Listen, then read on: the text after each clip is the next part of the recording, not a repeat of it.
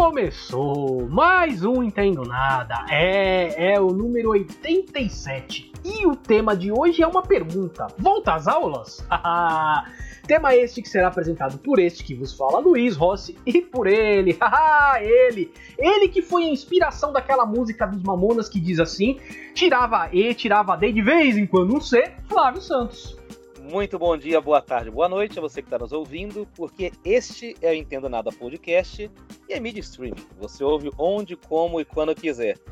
Olha, não vou negar não, Luiz. Teve épocas da minha vida que foi assim mesmo. gente tirava um C, Olha... tinha que comemorar, principalmente em matemática. Principalmente em matemática. Eu, eu acho a matéria muito legal, mas não nego que foi a que me deu mais trabalho na escola, principalmente quando eu comecei a aprender função polinomial. Nossa eu vou te falar, esse negócio é assustador. Quando começa, é como dizem na, no Facebook, quando começa a misturar número e letra. Não, o negócio, negócio é.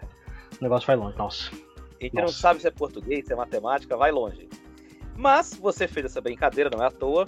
Você vai anunciar nossa convidada daqui a pouco. Mas hoje o tema vai ser educação. A gente vai falar como educadora, como a professora, porque esse episódio está indo ao ar dia 18 de outubro, está ficando disponível para você nos agregadores. Mas, uma semana antes, no dia 13, o João Dória anunciou a volta às aulas 100% presencial na rede pública estadual e também na municipal. E essa é a grande questão que a gente vai tentar responder aqui nesse podcast com a nossa convidada. As escolas estão preparadas para isso? Tem espaço físico? Tem preparo até psicológico para isso? Para receber essas salas aí nas redes estaduais e municipais que tem muitas vezes 35, 40, 45, 50 alunos? É isso que a gente vai responder, entre outras questões, nesse episódio de hoje. Não é, Luiz? Sim, sim. Lembrando que gravamos esse, essa, esse podcast, né? No dia dos professores, né? Dia 15 de outubro foi gravado, então a gente vai falar sobre isso na, na entrevista.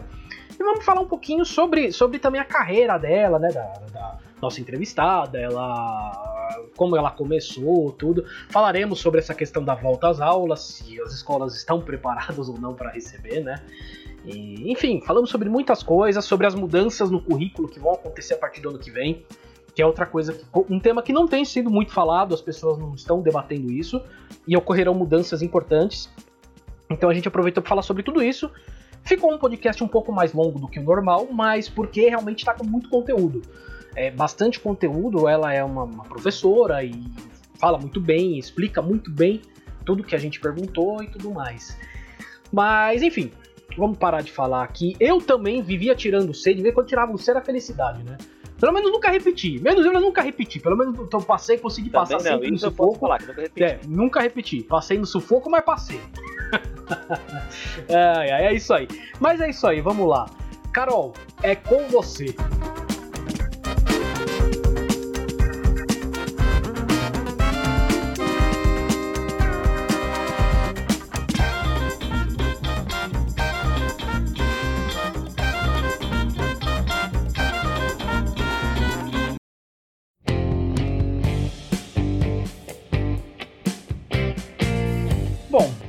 Certo que estamos com uma professora aqui hoje, mas eu não vou deixar de dar a minha eterna redundância aqui, que os nossos ouvintes já ouviram a nossa introdução.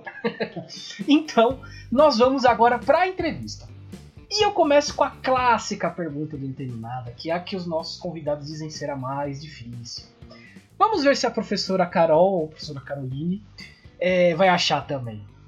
Carol, quem é você e o que você faz? Boa noite a todos. Estou muito feliz por participar dessa noite.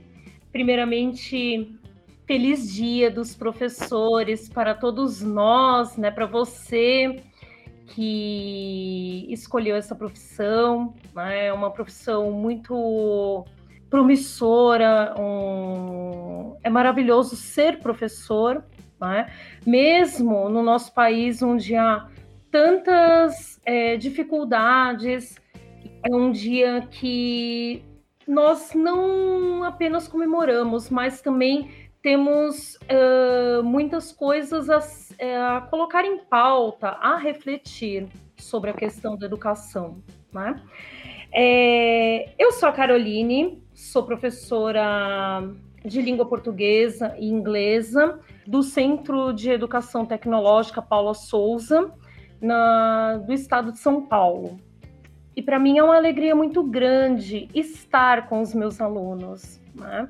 E, e, esse dia é, me traz muitas questões, né? muita, muita coisa tem que ser pensada, principalmente nesse contexto da pandemia em que nós estamos vivendo. Infelizmente, a pandemia ela mexeu bastante com a estrutura social, né? não só da nossa sociedade, mas da sociedade uh, mundial, por assim dizer. Né? E a educação ela vem aí com muitas questões né, a serem repensadas. E agora, com o contexto da, da Covid, uh, muita coisa vai mudar e já está mudando. Né? Agora, recentemente, no nosso estado, as aulas vão voltar presencialmente, é, presenciais, né? Foi determinado pelo governo do estado a volta obrigatória. Então, muitas dúvidas, muitos é, anseios das, das famílias vão vir à tona. Então, o lado também do profissional, ele também está bastante mexido, né? E, mas é algo que a gente vai ter que passar. Então, são dificuldades que tanto o lado das famílias como o lado dos profissionais da educação vão sofrer aí com algumas transformações. Né? Nós passamos aí desde o contexto da pandemia por diversas provações, né? E essa vai ser mais uma. Né? Então, com certeza vai ser mais um desafio para nós, né? Então, esse dia 15 é mais uma pauta para ser colocada aí para, para a gente pensar, levantar uh, questionamentos, né? E para a gente conversar um pouquinho a respeito. Bem lembrado, né? A gente está gravando no dia 15, né? Hoje, dia 15, sexta-feira, dia dos professores. O, o, episódio já está quem está ouvindo aí. Foi no dia 18 que ele entrou no ar, né? Mas sim, estamos gravando no dia 15 de maneira pensada, mas a gente pensou em gravar hoje porque é o dia dos professores. Então, realmente, muito legal você ter falado dia dos professores e tudo mais. Você acabou tocando em duas questões, que seriam as duas próximas questões. Você citou, né? Eu vou fazer uma delas, né? Que eu acho que eu faria uma, mas eu vou inverter, vou fazer essa aqui primeiro que você falou da pandemia. Você falou da pandemia, não tem como, né? A gente tá na pandemia ainda, apesar de muita gente achar que não, né? A gente ainda tá, a gente ainda tá, né? Ela tá passando, mas a gente ainda tá. E vimos, pô, todo mundo sofreu com a pandemia. Todo mundo. Todo, todo mundo passou por alguma coisa, todo mundo perdeu alguma coisa, todo mundo perdeu alguém. Então, assim, é, na questão da educação, que eu vi na época, muitos amigos meus que são professores também, que apanharam muito para entender e tal, e os alunos também. Como a pandemia afetou a educação? Bom, nós, nós vimos que a pandemia, acho que não só a educação, né? Mas a pandemia ela afetou todos os setores que envolvem a sociedade, educação, saúde, a questão da cultura também, né? A segurança. Acho que todos os pilares que envolvem a, a, a, sociedade foram atingidos, né? Porque, afinal de contas, a, a nossa geração nunca passou por um contexto parecido com esse.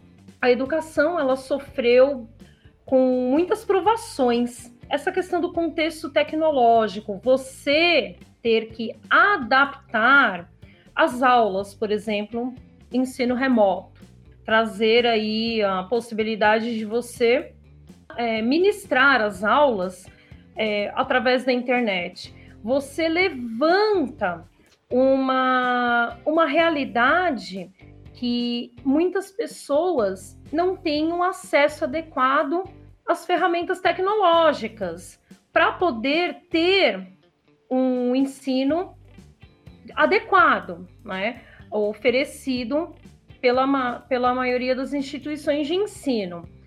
E, e aquela falácia de que ai, a maioria dos brasileiros tem acesso à internet.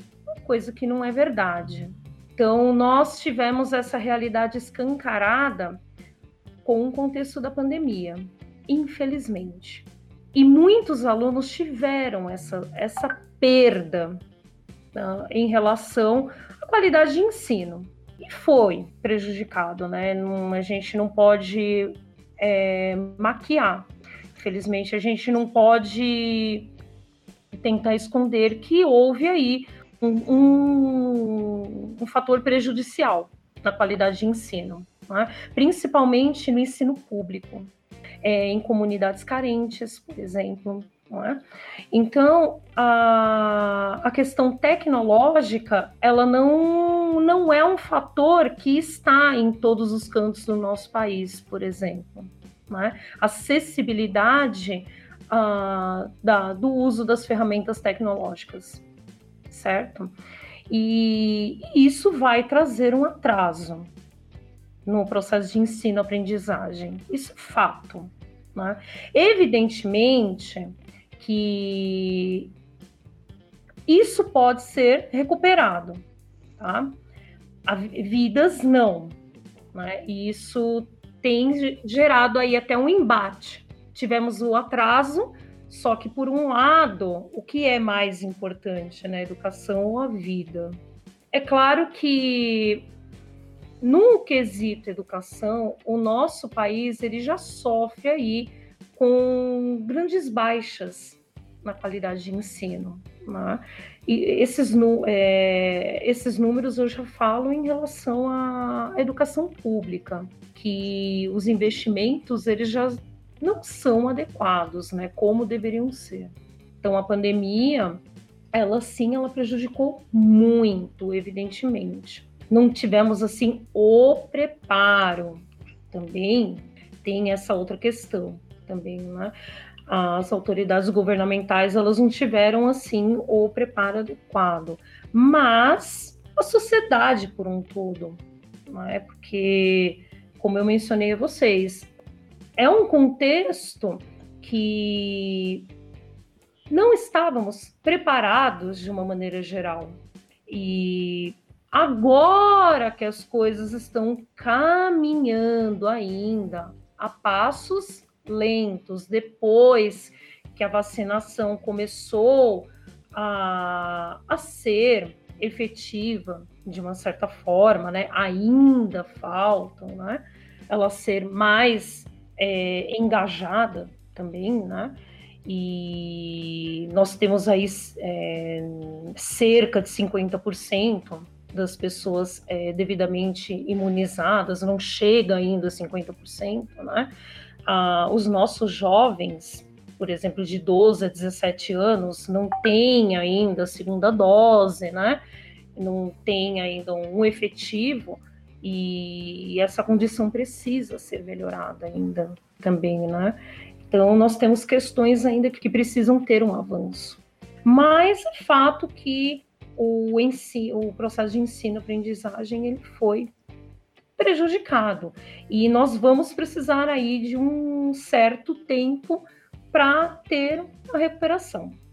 Sim, eu andei lendo aí também que tem, tem crianças mais jovens, mais novinhos aí que estavam começando a aprender a ler e desaprenderam, né? É... Sim. E como vai ficar essa turminha? Né? A educação infantil, por exemplo, né? E vai ter um, um fator prejudicial, né? E vai, e, mas assim, é uma questão que você consegue recuperar. Tem que ter um plano de ação. Está gravando esse programa dia 15 de outubro e dois dias atrás, dia 13, o Dória anunciou assim de maneira totalmente inesperada a volta 100% presencial é, nas escolas estaduais e municipais de São Paulo. Num primeiro momento ele disse que deveria voltar no dia 18, mas as escolas que alegaram que não tinham espaço físico para receber as crianças e adolescentes, elas poderiam é, fazer esse retorno dia 3 de novembro. Ou seja, dia 3 de novembro vai voltar todo mundo, inclusive sem nenhum distanciamento. Na, no, no, no, decreto lá que o, o Dória redigiu, tem isso. A única regra vai ser o álcool gel na sala e as máscaras.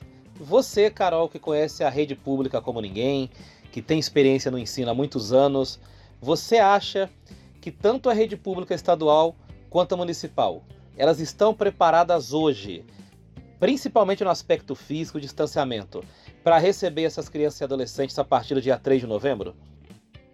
Bom, fomos aí hum, meio que pegos de surpresa, entre aspas, né? A verdade é que pelo menos uma boa parte das escolas não tem condições. Isso é uma, é uma grande verdade. Mas há uma outra questão também. É, eu falo a vocês que os jovens também, eles não respeitam o uso da máscara. Eles levam um pouco na brincadeira. E tem mais, tem jovens que não estão se vacinando. É, não acreditam na questão da veracidade da, da vacina.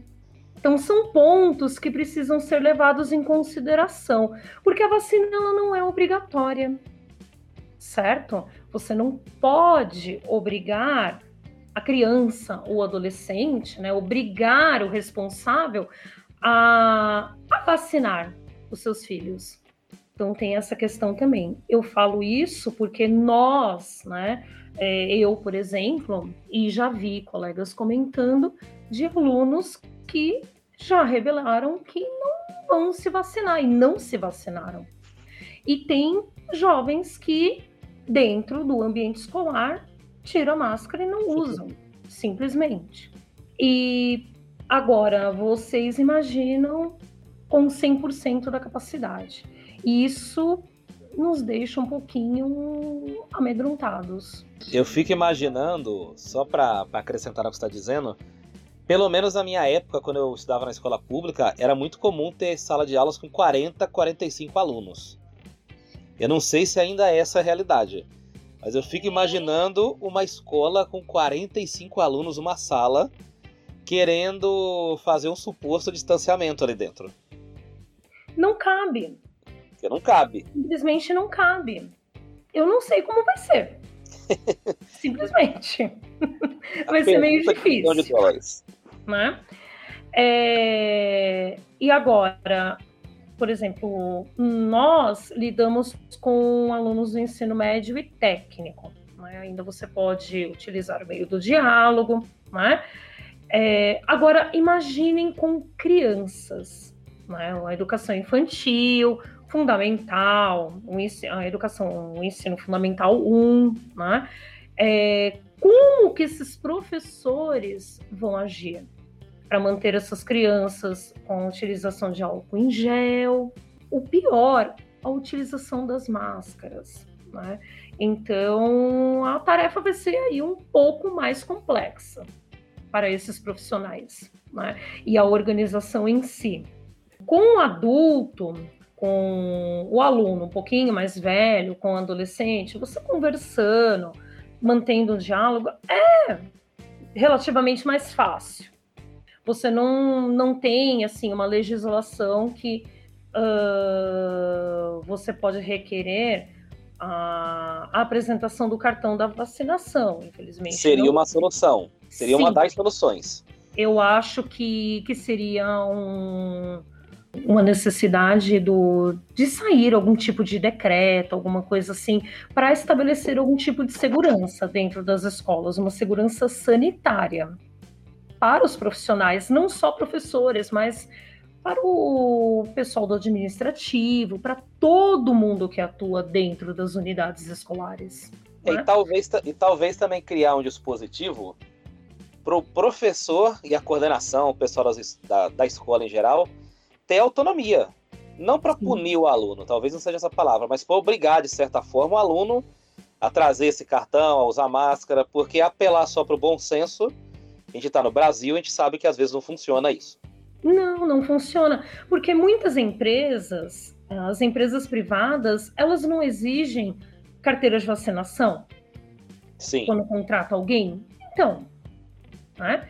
é, eu acho que seria aí uma medida que, que iria auxiliar e até evitar uma um crescimento até da pandemia. Sim. Isso ia facilitar muito até para o pessoal da área da saúde, para não ter um, um, crescimento ou até o surgimento de outras cepas. Sim, verdade. Né? E isso é para evitar coisas lá na frente, é ter uma visão futura. É, é, um, é um mecanismo preventivo, porque as aulas presenciais, um dia elas têm que acontecer. Né? Esse retorno ele tem que acontecer, mas você tem que ter uh, todos os dispositivos de segurança funcionem, em primeiro lugar. E outra, a, uma organização que evite problemas futuros também. Mas a gente fica aí um pouquinho à mercê né? E, e não, não, deixa de trazer um certo receio para todos os envolvidos. Sim. Eu, eu penso que, inclu, inclusive, o governo ele pensou é, em, em gerir os riscos de imagem dele, danos de imagem, quando ele diz no decreto lá que a partir do dia 3 de novembro não vai ter mais distanciamento na escola, vai ter só máscara e álcool gel, porque certamente vão pipocar fotos e vídeos de alunos amontoados nas escolas. Seja pela lotação das salas, ou seja porque eles estão tão cagando para distanciamento. Então o governo ele já falou que não vai ter obrigação nenhuma de distanciamento, justamente para não ser alvo de crítica depois. Ah, estão juntos lá, mas não estão obrigados. Então, tô tirando o meu, o meu da reta. Agora, eu tô muito curioso, é, indo até um pouco além da pandemia, falando de outro assunto, Carol, de ouvir a sua opinião a respeito de uma grande novidade que vai ser iniciada no ano que vem, que é o novo ensino médio.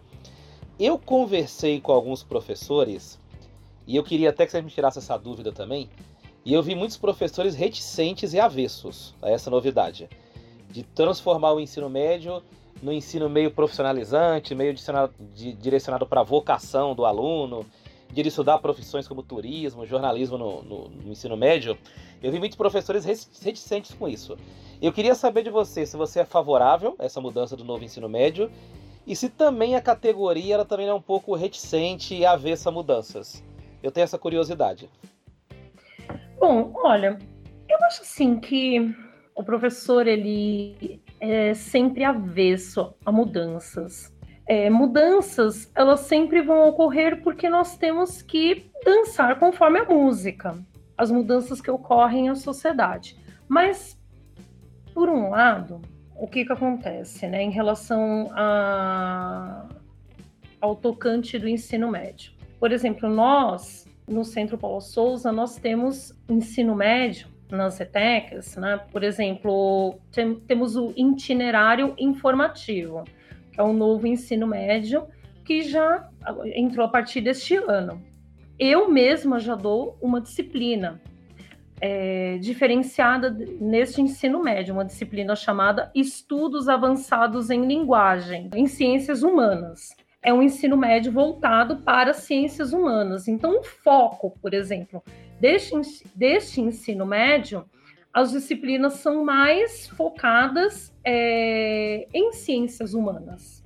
Essa disciplina que eu dou, por exemplo, eu sigo um material e, e, as próprias editoras, por exemplo, editora Ática, Moderna, Cipione e tantas outras, já estão focando os livros didáticos na, moldando é, em projetos. É uma disciplina de projetos.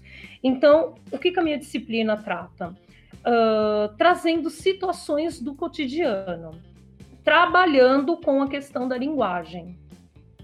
Então a gente tem sempre um assunto dentro de projetos, né? E ele vai envol envolvendo a interdisciplinaridade. Você pode envolver outras disciplinas também. Nós temos outros ensinos, é, ensino, é, outros ensinos médios que estão junto com o técnico, né, que é chamado MTEC. Você tem o ensino médio acoplado com um ensino técnico. Então, o aluno sai com dois diplomas.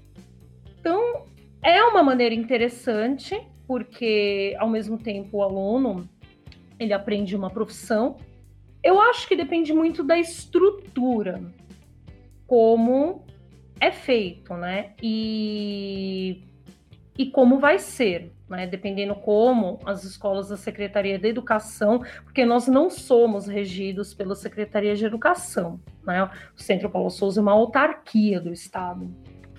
E como que a Secretaria da Educação vai acoplar. Se vão ser disciplinas, se vai ser um curso junto com o ensino médio, tudo vai depender. Né? Não pode ser uma coisa jogada também. Vai trazer o quê? Um, uma forma de o aluno aprender uma profissão? Porque se for dessa forma, é válido. Mas é, o, qual que é o receio? O que, que se tem muito na cabeça, né? Ai, que outros professores vão perder aulas. Porque você tem um número de X na carga horária do ensino médio. Então, não é para acontecer, você não pode perder essa carga horária, né? Isso significa você tirar das disciplinas tradicionais, né? Porque ainda você tem aquele ensino médio tradicional que você vai utilizar para avaliações como o Enem, para você fazer um, um exame como vestibular. Né? Então, nós temos ainda essa necessidade. Então, não é interessante você retirar disciplinas, evidentemente que não, porque você tem essa necessidade em relação ao ensino médio tradicional. Então, você não pode sacrificar disciplinas que são importantes, porque vai fazer falta lá na frente. O que é interessante é você acoplar mais coisas, por exemplo, oferecendo disciplinas técnicas. É? Talvez isso seja interessante. Esse ensino médio, por exemplo, que nós temos voltado para a área de humanas, né? ele teve uma pequena redução na carga horária, mas ele não deixa de oferecer as disciplinas que fazem parte vai, da área de exatas. Ele não, não oferece o ensino técnico, digamos assim. Né? Ele é um ensino médio comum, só que ele dá ênfase com uma maior carga horária para as disciplinas de humanas e oferece essas de projetos, né? Por exemplo, aqui eu faço parte, que eu ministro. É, é algo que tem que ser muito bem pensado, não dando defasagem a áreas do conhecimento que o aluno tem necessidade de ter no seu currículo, né? Porque lá na frente é cobrado. Né? São conhecimentos que são necessários. Agora, o que precisa é, ter muito bem pautado é realmente a, a formação em si. O, porque, querendo ou não, nós ainda precisamos, né? E em relação à questão do não só a formação humanística do aluno, mas também a processos seletivos que ele vai ter futuramente. É, uma coisa que você falou aí, que também tem que ver como vai ser colocado isso, como vai ser estruturado isso, né? Enfim, pensado. Acho que essa é a grande questão. A gente. Escola pública, eu que sou da escola pública, o Flávio acho que também estudou a vida inteira, a gente sabe que, né?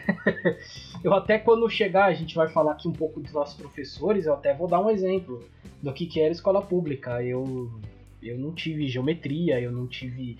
Eu não sei até hoje nada de geometria, seno, cosseno. Eu não, eu não tive isso na escola. É, era para ter tido. E são conhecimentos, Luiz, super importantes. Eu não, ó, mesmo eu sendo da área de letras, eu não posso virar para você e falar, olha, vamos diminuir ou retirar biologia, por exemplo, genética. Não. É super importante não, não. você ter os conhecimentos básicos, entendeu? Não, não tem como.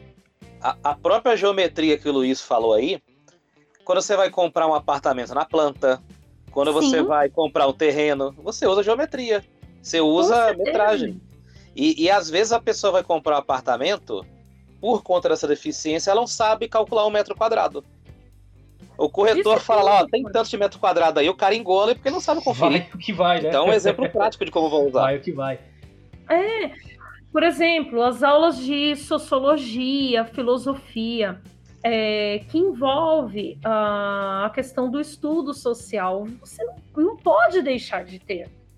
É, então, é, assim, história, por exemplo, você, é impensável você ter que diminuir ou até mesmo deixar de ter essas disciplinas. Não envolve o estudo na nossa sociedade. Não tem como.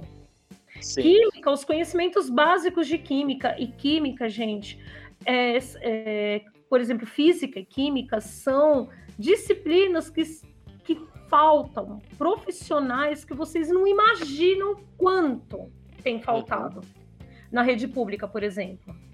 Se eu não me engano, acho que a maior ausência, a maior deficiência assim de professores na rede pública é de química.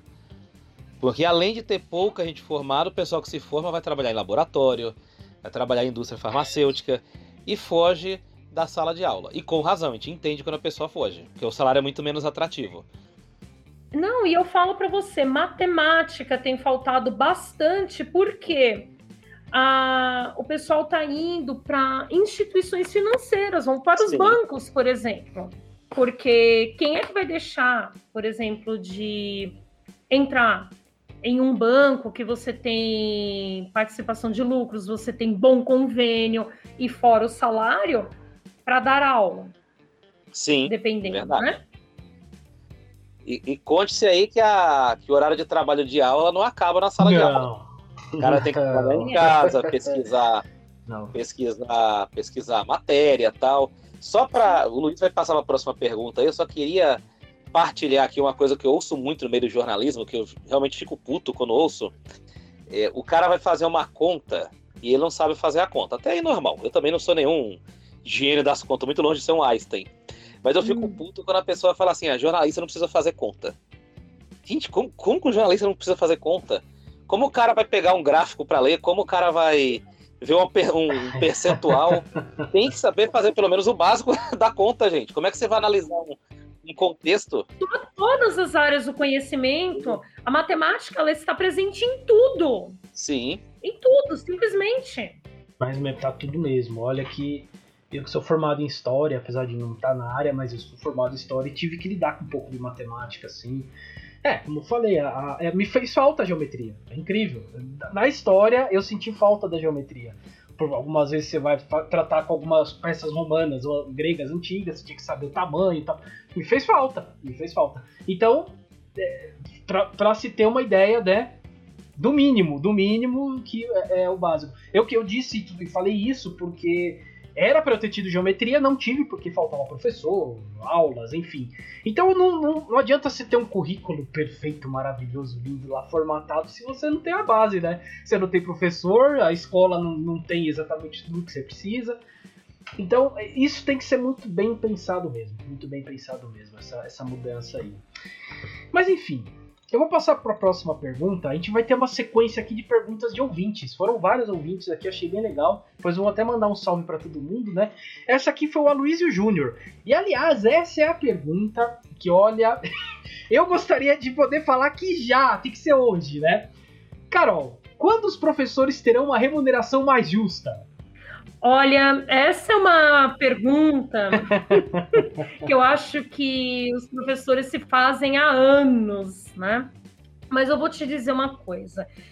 É, eu acho que depende do ponto de vista de quem vê, né? É, Tem-se é, aquela visão que o professor passa fome, né? Praticamente, né?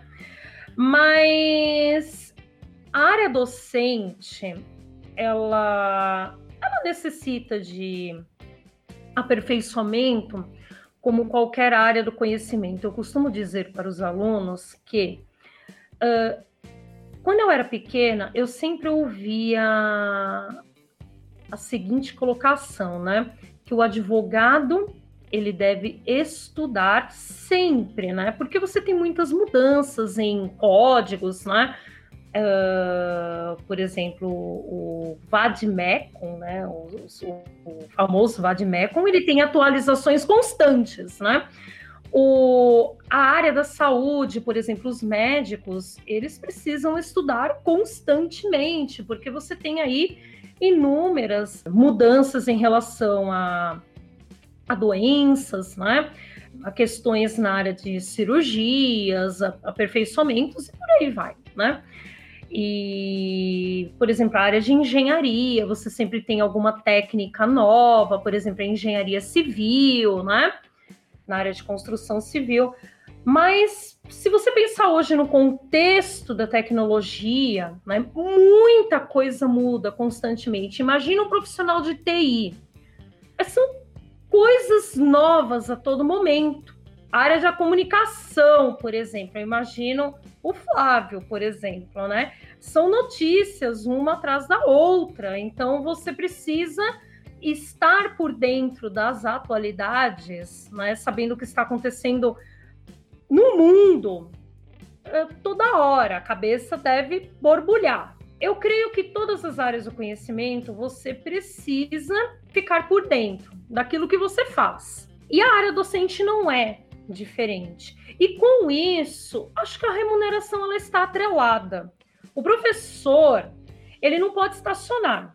Ele tem que ficar atento às mudanças sempre. Eu já vi muitos colegas é, baterem de frente quanto ao uso de computador, gente. Não quer usar um notebook. Surreal. Não quer não, é, é, incrível, Flávio. Isso é, é, você, você olha, você acha um absurdo. Sujeito é, quer usar um mimeógrafo ainda. Sim, sim. não, não utiliza. Agora, por exemplo, a pandemia revelou muito isso, porque nós tivemos que ficar no ensino online. Então, muita gente quebrou a cabeça para montar as suas aulas. Nós utilizamos a plataforma da Microsoft Teams, né? E, e quando nós começamos a voltar para o presencial, que tinha que utilizar as duas, você ir para o presencial e utilizar o Teams. Nossa, aí sim que só faltou dar um, uma pane no cérebro em muitos colegas. Né? Então, é, a remuneração, gente, ela vai conforme você se aperfeiçoa. A área docente, ela vai conforme a sua dedicação. Se você busca, por exemplo, uma pós-graduação, um, estrito senso, que seria um mestrado, um doutorado, certo? Se você sempre é, procura participar de congressos, né? se você faz uma publicação, são muitas coisas. E eu falo para vocês, eu não sou milionária, mas também eu não passo fome.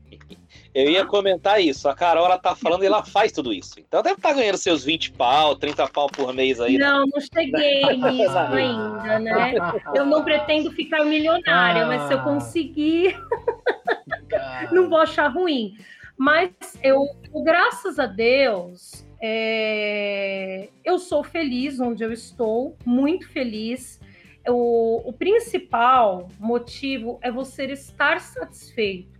Eu nunca desrespeitei nenhum aluno meu. Eu acho que a, a dose é, é, você respeitar o seu público, que você vai ganhar no respeito.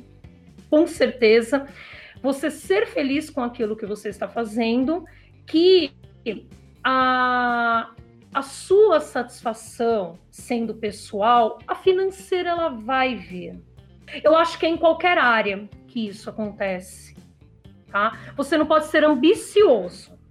O importante é você ser feliz em primeiro lugar, tá? Sempre buscar aperfeiçoar é, os seus conhecimentos. Se você tem uma dificuldade de aprender, todos nós temos. Se você tem uma certa dificuldade, procure saná-la, procure alguém que te ajude. Eu tenho as minhas. Né? E, e você perceber, como docente, que é uma troca de conhecimento. Tem muito docente que é soberbo. Né? Você não pode ser assim. O, do, o professor ele realiza troca de conhecimento com os seus alunos. Você aprende e, ao mesmo tempo, é, você transfere o conhecimento. E, e, e, você cria um ambiente gostoso para trabalhar. Um, um ambiente de troca mútua. E, e, eu, e toda o, a, a satisfação que você espera ter, ela vem. Né? Eu penso dessa forma. Em todos esses anos que eu estou, é, eu iniciei uh, em 2005, mais ou menos, quando estava no segundo ano da graduação. Comecei como professor eventual. A, a, maioria dos alunos na rede pública não tem respeito com professor eventual. E eu nunca tive problema com, em relação a ser professor substituto. E, e eu já quis começar na graduação para ir adquirindo experiência. Não é fácil esse começo, lógico que não, né? mas você já vai trilhando um caminho uh, onde você vai adquirindo experiência e também o respeito mútuo. Em qual certo? escola que você começou, Carol? Só por curiosidade. É, eu comecei numa escola da diretoria Centro, aqui em São Paulo mesmo, fica ali no bairro da Vila Guilherme, o Anésia Sincorá está lá até hoje. Era a rua que os meus avós moravam. Fica no bairro da Vila Guilherme, pertinho do Shopping Center Norte. É, era uma curiosidade até que a Esther Angélico, nosso ouvinte, tinha mandado aqui pra gente a pergunta. Aí você começou já. É, ai, é, é, a Estefânia. É um, uma grande amiga, muito querida. Estefânia, né? Ela, ela trabalha comigo no Centro Paulo Souza, né? E e assim, é, eu fui encarar. Eu lembro que a primeira sala de aula que eu entrei foi uma sala de sete, sétima série, porque era não tinha ainda essa nomenclatura de sétimo ano, oitavo ano, né? E era uma sala de sétima série e os alunos quase montaram em cima de mim, né? Quase fizeram um montinho em cima de mim, né? E eu me assustei muito. Mas, assim, é, é, e eu tinha que encarar, e eu estava substituindo, inclusive, Luiz, uma professora de história, né? Uhum. É, e, e, e, assim, são desafios. E o desafio você deve encará-lo de frente. E, e há um recado que eu deixo para quem pretende ser professor, né? Porque na faculdade não ensinam. Não, imagina. É. Nenhuma, não é verdade, Flávio? Não é para, Nenhuma para, faculdade nada. vai. Você tem as aulas de prática de ensino, né? Mas ninguém ensina você a ser professor. Você vai aprender dando a cara para bater, né? E, e assim, eu fui buscar essa experiência.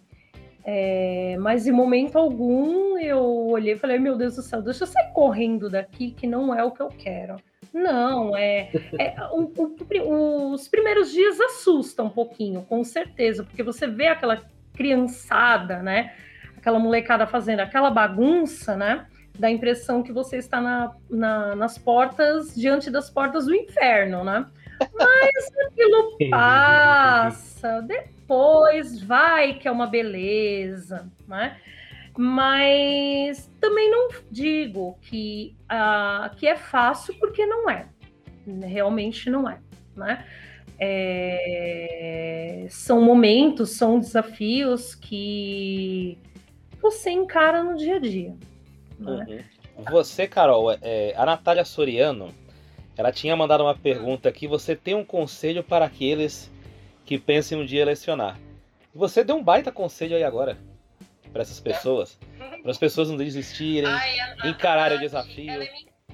Além de ser minha teacher, que me acompanha nas nossas aulas de inglês, é uma grande amiga. Ela é uma pessoa maravilhosa, é... ela é sensacional, é uma excelente professora e, e é esse conselho que eu dou.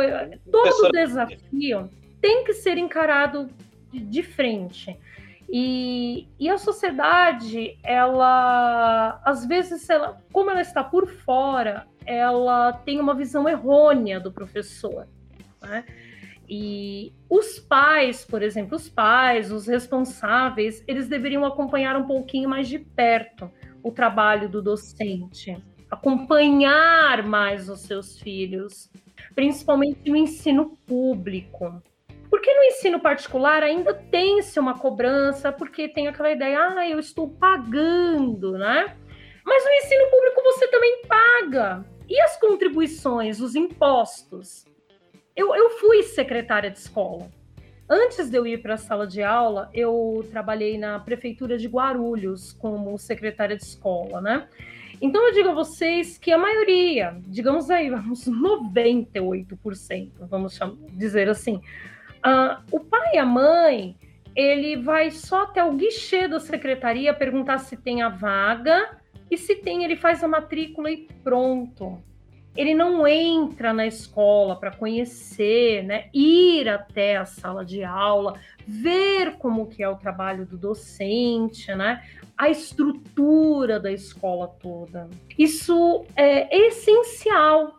A, a família acompanhar a rotina da criança, do jovem dentro da escola.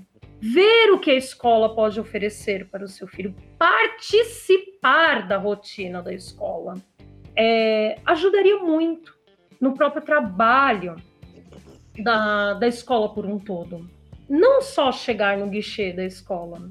Né? Eu observava muito isso quando eu, quando eu ficava só na secretaria. E também, é, depois que eu fui para a sala de aula, é, eu comecei, a, quando eu passei a ter esse, ter esse olhar como docente, né? A escola ela fica carente de ter essa participação dos pais, dos responsáveis. E tem essa diferença do ensino particular, né? Ah, porque no ensino no, na escola, no ensino privado, ah, eu, eu pago a mensalidade, né? Então eu quero participar de tudo, porque eu quero ver o investimento que eu estou fazendo. Mas, poxa, no público você também investe. Você é pagante de impostos. Você tem que quebrar essa visão. Você tem que enxergar aquilo que você também investe, porque você paga imposto. Você, como cidadão. Então, você também tem que ser participativo, certo? Na saúde também é a mesma coisa. É, você tem que cobrar das autoridades. Onde que o seu dinheiro está sendo investido? Certo? Então, se tiver mais essa participação, né, mais esse empenho das famílias, então você pode ter a certeza que é, as escolas, por exemplo, elas não têm essa estrutura para receber o 100% da capacidade total, agora que foi decretado, né? a volta dos alunos. E não vai se ter aquela visão errônea. Ai, os professores, né, a comunidade escolar não quer voltar porque não estão afim. Tem muita gente que pensa dessa forma, meninos. Muita gente, né? Ah, eu imagino. Infelizmente.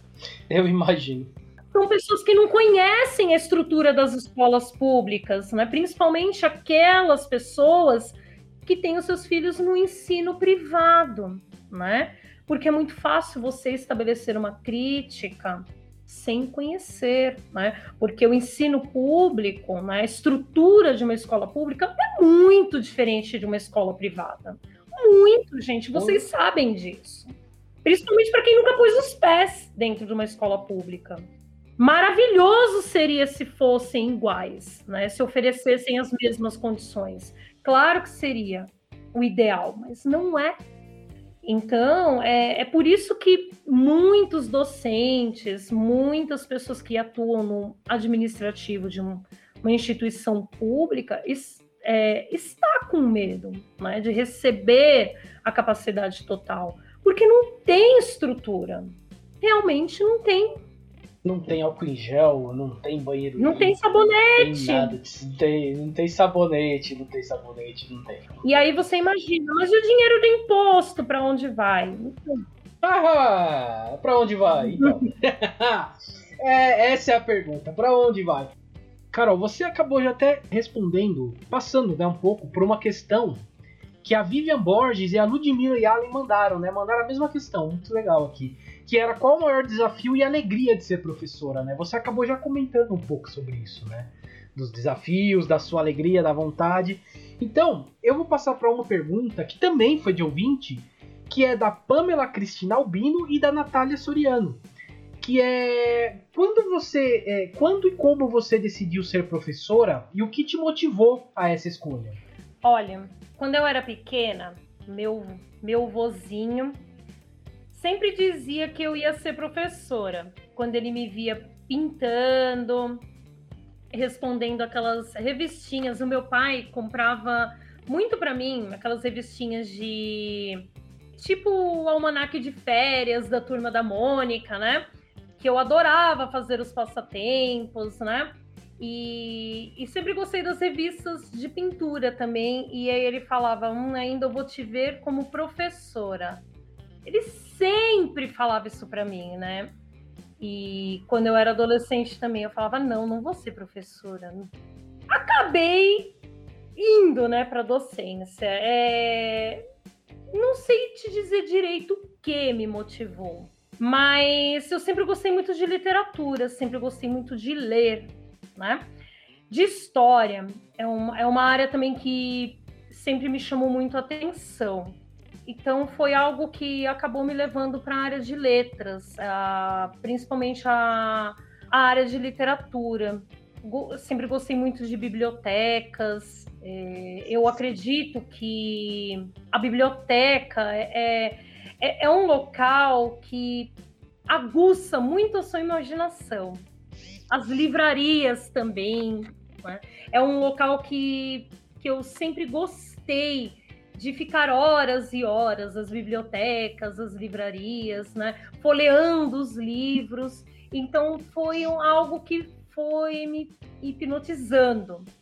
E, e, o que me chamou muito a atenção para ingressar na carreira de letras. Tanto que a área de história, quando eu dou alguma aula de literatura, eu sempre caso muito as questões de históricas, né? quando eu aprofundo algum assunto de literatura, né? É, história é uma paixão também que eu tenho muito, principalmente a história do Brasil sempre foram disciplinas que eu sempre gostei muito na escola. É, o, os livros sempre foram a minha, a minha, paixão. E meu pai é, sempre pegou assim muito no meu pé em relação à, à questão da leitura. Sim, o meu pai sempre foi um, um pai que, que, que sempre foi rigoroso em relação aos estudos. É, é algo que eu não, não posso me queixar, foi é, essa presença dele em relação à importância da escola, principalmente a, aos livros. E foi algo que foi me cativando bastante. É, essa presença da a, a leitura, ela ela abre a sua imaginação, te conecta a assuntos que você penetra com a sua imaginação, faz você desenvolver áreas em diversos assuntos. Né? O livro ele é muito precioso. Até muitos alunos me perguntam, né, se eu acho que o livro vai acabar e vai ser substituído pelo e-book. Eu acredito que não, né? Tem gosto para tudo, né? E, e o que eu observo que cada vez mais, principalmente as livrarias, elas têm chamado muito atenção do, do público, né? E principalmente das crianças, né? Esse mercado editorial, ele tem atendido a vários gostos, né? Aliás, todos os tipos de gostos. Então, é, eu acho que a literatura em si, ela sempre vai cativar o público.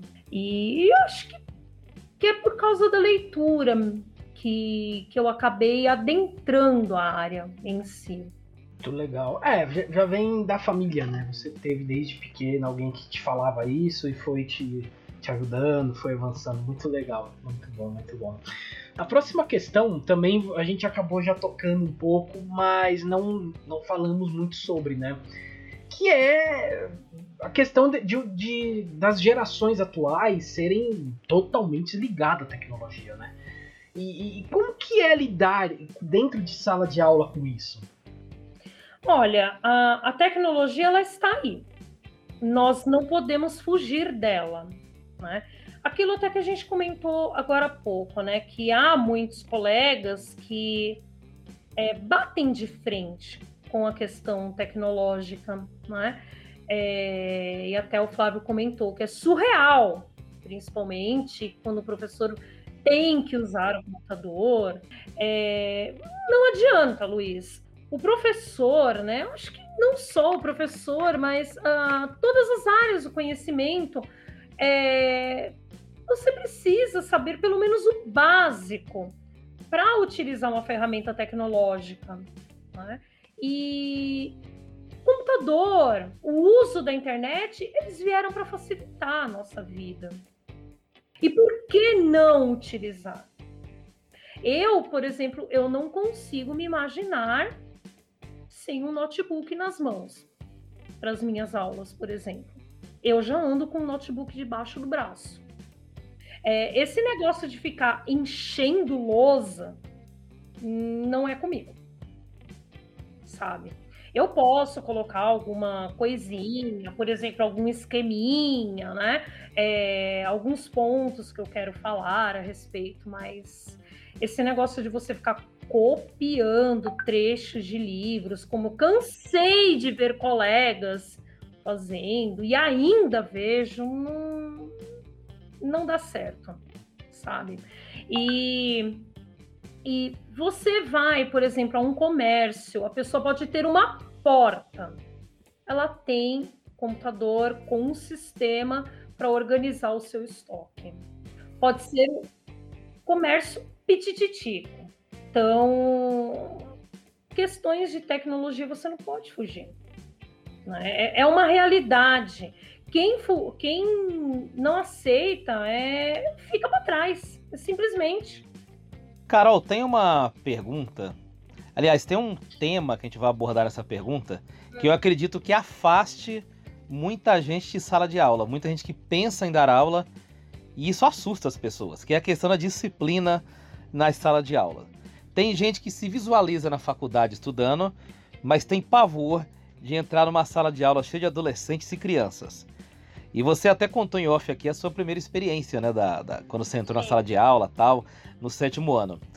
Hoje, do alto da sua experiência de muitos anos lidando com crianças, adolescentes, adultos, qual que é o segredo para manter a disciplina numa sala de aula? Como que você faz?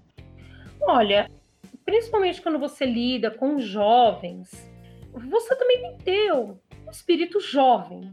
É, não adianta você ter uma postura rígida é, você tem que ter uma meio que uma, uma linguagem como a deles, não que, por exemplo, você vai ter um, um grupo de jovens que fala somente gírias, você vai falar igual.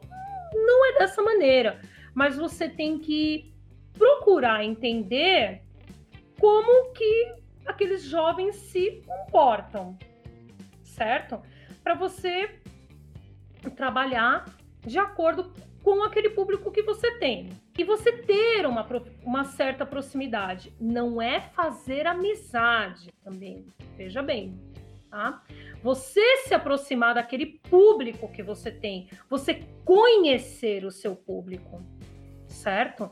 O, o professor, ele não pode ter um distanciamento daquele, da, daquela turma, daquele, daquele grupo que, vou, que ele vai trabalhar você tem que ter uma aproximação e procurar conhecer aquela turma que você vai trabalhar, que você vai ministrar aula. Não é? Você não pode tomar uma posição de um estranho, porque afinal de contas, pegue por exemplo uma turma de primeiro ano do ensino médio. Poxa, você vai ficar o ano inteiro com aquele pessoal, com aqueles jovens. Por que não tentar uma aproximação? E, em primeiro lugar, você ter respeito com, com, aquele, com aqueles meninos. Você com certeza vai ter o respeito deles. E você mostrar a importância da sua disciplina. Você vai ganhar aqueles jovens. É, é muito importante você é, ter aproximação com o seu público, conhecer aquela realidade que você vai lidar naqueles 50 minutos, e se for uma disciplina que você tem duas aulas seguidas. Não é apenas você entrar, dizer um bom dia, boa tarde, hoje nós vamos trabalhar tal tema. Você tem que conhecer o seu público. Não é ter um distanciamento como se tivesse um muro na sua frente. Então, eu procuro sempre conhecer o tipo de público que eu tenho em mãos em todos os lugares. Gente, eu trabalho em cinco escolas. Eu estou em cinco ETECs. Claro, eu não tenho muitas turmas em cada uma delas. Tem escolas que eu tenho uma turma só, mas todas, todas eu conheço onde eu estou pisando. Conheço meu público. Desde o primeiro dia que eu inicio com uma turma, eu tenho um bate-papo, eu procuro conhecer o que eles fazem de uma forma geral. Né? Eu quebro aquele clima, né? É, aquela estranheza que, que tem de ambas as partes. Alguém tem que fazer isso. E por que não começar pelo professor? Eu lido é. com turmas do técnico que tem, Flávio, é, um público diferenciado, né? um público misturado de jovens, adultos, tem um pessoal mais velho. Né? É, o ensino médio, nós já sabemos que é a turma adolescente, mas o técnico, por exemplo, você tem pessoas de diferentes idades, diferentes realidades também. Então, você é, procure conhecer o seu público, certo? Se você chega na escola, por exemplo, você é um professor novo na escola, já procure conhecer o ambiente, procure já conhecer a escola. Não chegue com medo. Né? É um desafio, é lógico que é um desafio. Né? Mas encare esse desafio uh, como algo positivo. É um trabalho como qualquer outro. Você vai lidar com pessoas. O professor que não quer lidar com pessoas, né, que não está pronto para lidar com pessoas, pouquinho complicado para trabalhar. Gente, olha, lidar com educação, saúde, com os pilares da sociedade, digamos assim, né, que é sociedade, educação, segurança, todo tipo de trabalho que você vai lidar com pessoas, que eu acho difícil não ter um tipo de área que você não lide com pessoas. Claro, tem áreas que você vai trabalhar com quantidade maior de pessoas, outras com uma quantidade menor, mas todas as áreas você lida com pessoas. É, as pessoas têm aí um certo grau de complexidade, mas você tem que estar pronto. A educação, a saúde, você tem que estar preparado para lidar com o público. E quem está na faculdade se preparando num curso de licenciatura e não tem ideia como é a sala de aula, vá conhecer verifica como que é dentro da escola. Os alunos não arrancam um pedaço, são sapecas, digamos assim. Né? Eu brinco com os meus, com os, com os meus adolescentes. Falo, vocês são sapecas. Eles são jovens, têm energia. Eu falo adolescentes porque eu nunca lidei com crianças. Eu não sou da área de pedagogia, mas todos nós já fomos crianças um dia, já demos trabalho para os nossos pais, para os nossos professores. Mas lidar com o público realmente é complexo. É, lidar com. Lidar. O, que você está dizendo aí é, me chamou bastante a atenção que você usou bastante a palavra público. O professor, ele é um comunicador. Em sua essência.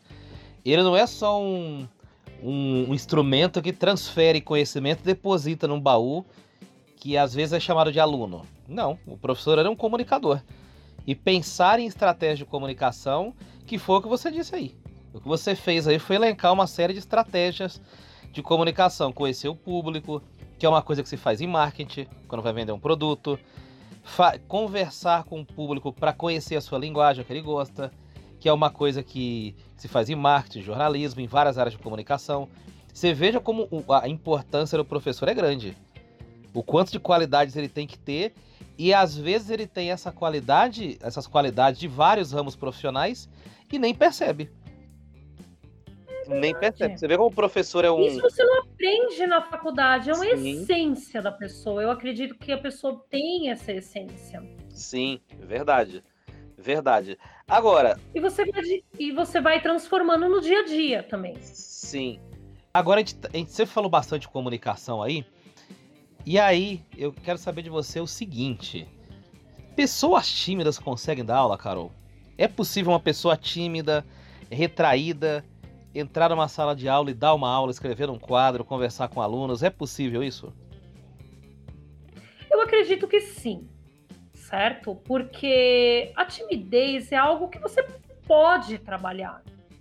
Eu era uma pessoa tímida, não parece, eu sei. Né? Você vai dizer, você é tímida? vou, vou Mas... me abster de comentários. eu me lembro quando eu fui fazer o mestrado, primeira aula do, do mestrado, um, um dos nossos professores pediu para cada um dos alunos presentes fizesse a apresentação, né, do que fazia, né, da sua trajetória. Eu fiquei morrendo de vergonha. E, e uma das colegas, né, que já me conhecia, falou assim: Não acredito, você dá aula está com vergonha? Né? Eu falei: É, dar aula é uma coisa, né? Você se apresentar é outra completamente diferente. E eu fiquei morrendo de vergonha, eu só faltei me enfiar debaixo da, da, da, da carteira, né? Mas foi aquele momento. Aí, isso foi o quê? Em 2014. Agora, o, o ano passado, eu tive que apresentar a minha monografia de uma pós-graduação que eu fiz, um, um MBA. E foi virtual. Né? Era para ser presencial devido à pandemia, né? eu tive que apresentar online. É, eu fiquei morrendo de vergonha. Eu prefiro que seja presencial. Eu só faltei me enfiar debaixo da minha mesa. Eu fiquei morta de vergonha. São situações. É, uma pessoa tímida, uh, ela pode desenvolver a sua desenvoltura, evidentemente. Eu fui quebrando isso ao longo dos anos. Né? A profissão me ajudou muito, muito. Né? Com os próprios alunos. Né? Eu era uma pessoa muito retraída. Eu só faltava me esconder atrás da minha mãe, por exemplo, quando eu saía com ela. É, é algo que a pessoa pode ir trabalhando aos poucos, é, com contato com outras pessoas. Comigo, por exemplo, foi é, durante a, tra a trajetória profissional. Mas as, as práticas é, sociais, a interatividade, vai ajudando muito. Embora tem algumas é, dinâmicas que a pessoa pode realizar, é, algumas atividades em grupo que ajuda bastante. Mas o dia a dia ah, acaba ajudando. Tenho alguns colegas que são bastante tímidos, né? alguns colegas que atuam comigo, que eu já observei, que são bastante retraídos e, e são professores excelentes. É, eu, que eu acredito que a timidez não atrapalhe. É, tem pessoas que são mais espontâneas. Eu sou mais espontânea, falo bastante. Tem pessoas que são diferentes, que, que já falam um pouquinho mais baixo, que não usam as mãos para falar. Depende de pessoa para pessoa. Mas uma pessoa tímida, sim. Num, num primeiro momento, pode ficar um pouquinho retraído, mas depois vai engajando o assunto. A timidez não é um problema para quem quer seguir na docência. Não é um impeditivo. É, eu posso falar por mim aqui também, que toco o programa aqui, mas sou tímido pra caramba também. Não Olha, não assim, parece. Então, é, não parece, todo mundo fala, não parece, fala, eu sou, sou tímido também. Se vier fazer uma apresentação de falar de mim, é a pior coisa que tem. Não, e eu falo Nossa, pra é você, é Luiz, difícil. que eu, assim, eu tinha vergonha até de falar no telefone. Por exemplo, se eu tivesse é. que fazer uma ligação. Até isso eu tinha vergonha. Sim, sim. Né? Pra, pra, e isso porque eu não tô olhando pra cara da pessoa. Isso, exatamente, você tá só aqui. Sabe, é, é, é uma coisa assim que, que, que é ridículo, né? Se você for ver bem. Mas, é, dependendo, eu não pegava nenhum telefone. E, mas, assim, a timidez, para quem quer dar aula, não, eu, não é um impeditivo. Muito pelo contrário. Eu, eu acho que ajuda e bastante. E eu, falo, eu acrescento para vocês ainda. Agora, com o contexto da pandemia, tem muitos cursos que vão funcionar online, né? A pessoa, dependendo da instituição que ela for trabalhar, não tem a obrigatoriedade de abrir a câmera. Por exemplo, depende da instituição pode trabalhar somente com a voz. Então, também aí é um. Se ela não quer aparecer com o rosto, é, é, um, é uma maneira também de se ela se sentir retraída, né? E é um mercado, né? É um mercado que vai crescer bastante de cursos online. Aliás, já está crescendo, né? Já, já tem bastante site de curso online muito mesmo, muito mesmo, muitos cursos aí. É, bom, a gente falar um pouquinho de timidez aqui. Tem mais uma questão aqui, ó. É, é, essa é a questão que eu acho que é, é a questão polêmica da noite. A questão polêmica da noite. É normal alunos se apaixonarem por professores? Eu confesso que quando eu vi essa questão, né, eu até hum. comentei com o Fábio, você quer me fazer passar vergonha mesmo, né? É, exato. É a ideia é essa. Tô é brincando, tô brincando. Olha, eu nunca, em todos esses anos, eu nunca recebi assim uma cantada direta, né? Uma declaração, né? Se houve, né, assim, alguma eh, se se algum aluno, né, de repente se apaixonou, né, não sei, né, a mim diretamente nunca é, se revelou. Mas eu já tive muitos alunos, né, é, maiores, né, adultos principalmente, né, casados, né, ainda tenho, né, já tive do ensino superior também, né, é, sempre me trataram com muito respeito, né? Nunca tive nenhum tipo de problema em relação a isso, mas é algo que ocorre. Já ouvi histórias de outras colegas, né? Também de colegas que estudaram comigo, né? É, de alunas, né? Assediando também, né? Eu já ouvi assim algumas histórias de arrepiar os cabelos, né? Mas em relação à minha pessoa, não. Por enquanto, não. Né? Por enquanto, não. é, até agora, não. Por enquanto não, por enquanto não. Ai, ai. Mas enfim, a gente tá chegando aqui para a última pergunta. E eu achei essa aqui a gente colocar para nós três respondermos, né? Eu vou começar com você, claro, né? Para você responder primeiro. Que é assim, estamos no Dia dos Professores, já falamos isso lá no começo da entrevista, então todo mundo tem aquele professor, aquela professora que marcou a vida, né? É... Carol, você tem algum professor ou alguns professores que você lembra assim, que te vem à cabeça, que te marcaram? Olha, eu tenho alguns sim, na, na época do, do, do da escola tive o tenho o professor Pedro Paulo, professor de biologia do ensino médio. Foi um professor que pegou muito no meu pé, muito, mas é um excelente professor, eu guardo com muito carinho no meu coração, né? É... É, nós temos assim professores que, quando nós somos jovens, nós achamos que os professores são chatos, que eles querem o nosso mal, que eles querem nos encher o saco. E quando nós ficamos mais velhos, amadurecemos, aí nós temos uma outra visão, que eles só querem o nosso bem. Eu procuro falar isso para os alunos. E o Pedro Paulo ele foi um desses professores, né, que eu guardo com muito carinho. Né? É, tenho muitas saudades dele.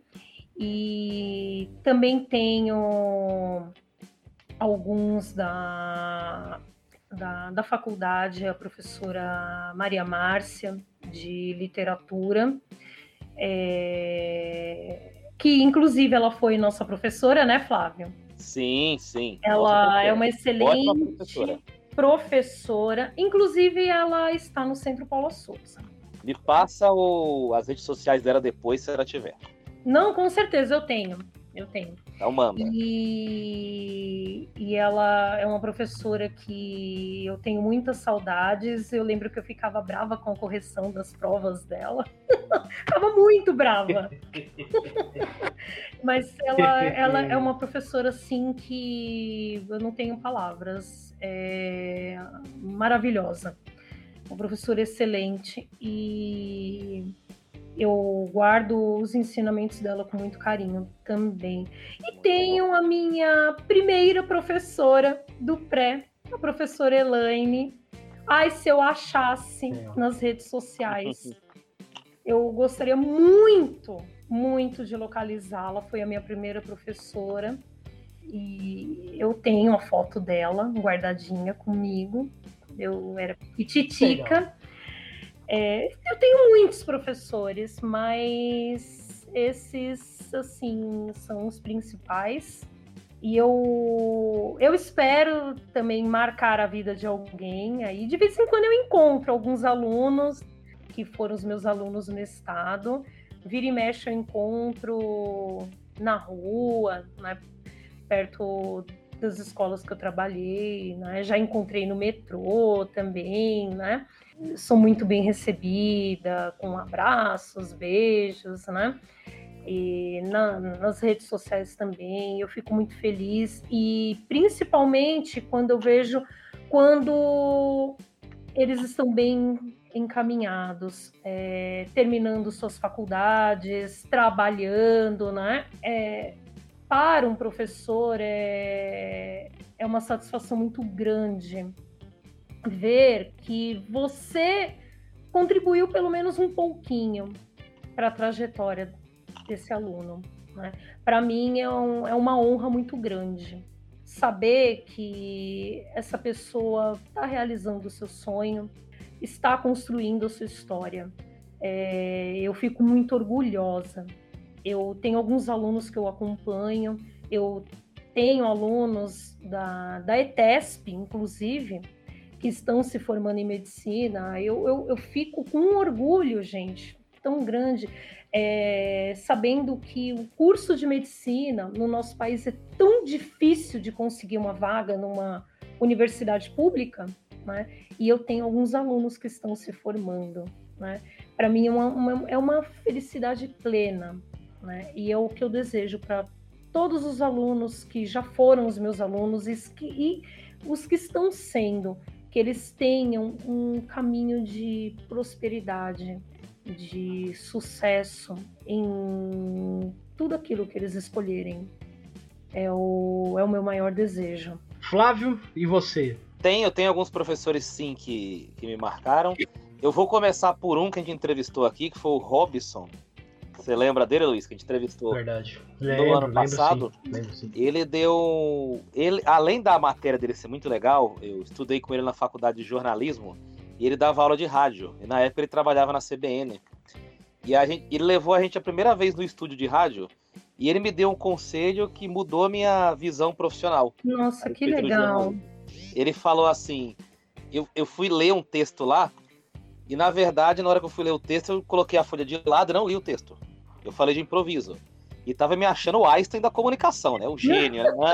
Não, tô falando de Você improviso. se achando, imagina. É, o monstro, nossa, um gênio, né? Aí ele me chamou de canto e falou: Você sabia que se fizer isso no seu primeiro dia de trabalho você vai morrer de fome? Nossa. Porque, porque aquele texto que tá ali, alguém escreveu, alguém redigiu. E você simplesmente jogou o trabalho do cara no lixo. Você dispensou o trabalho do cara.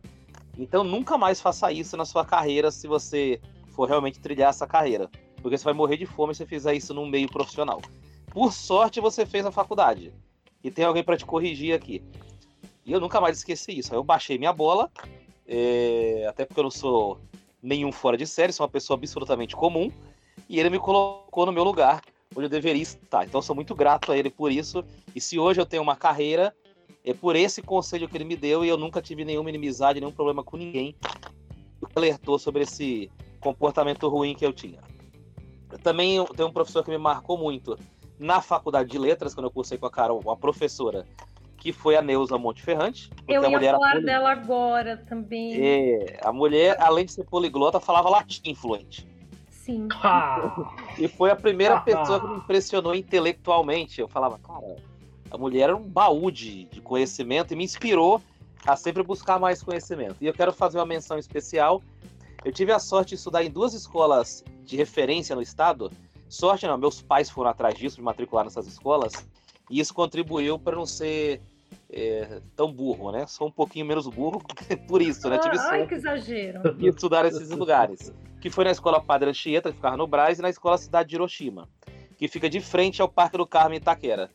E na escola Padre eu tive o professor Ismael, que era o professor de língua portuguesa, e ele era um professor brilhante. Eu gostava muito de vê-lo explicar. E se eu lembro muitas coisas de português, então cravadas na minha memória, era porque ele tinha uma didática espetacular. Então eu quero agradecer esses professores que atravessaram meus caminhos que mudaram minha vida para sempre. Obrigado, Ismael, obrigado, Robson, e obrigado, e obrigado Neuza Monteferrante. Boa, boa, muito bom.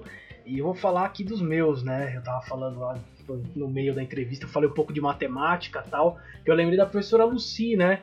Que lá pra quinta, sexta série. Se tem uma coisa que eu entendo de matemática até hoje é equação, porcentagem, regra de três. Eu me viro com isso daí só. Matemática pra mim é isso.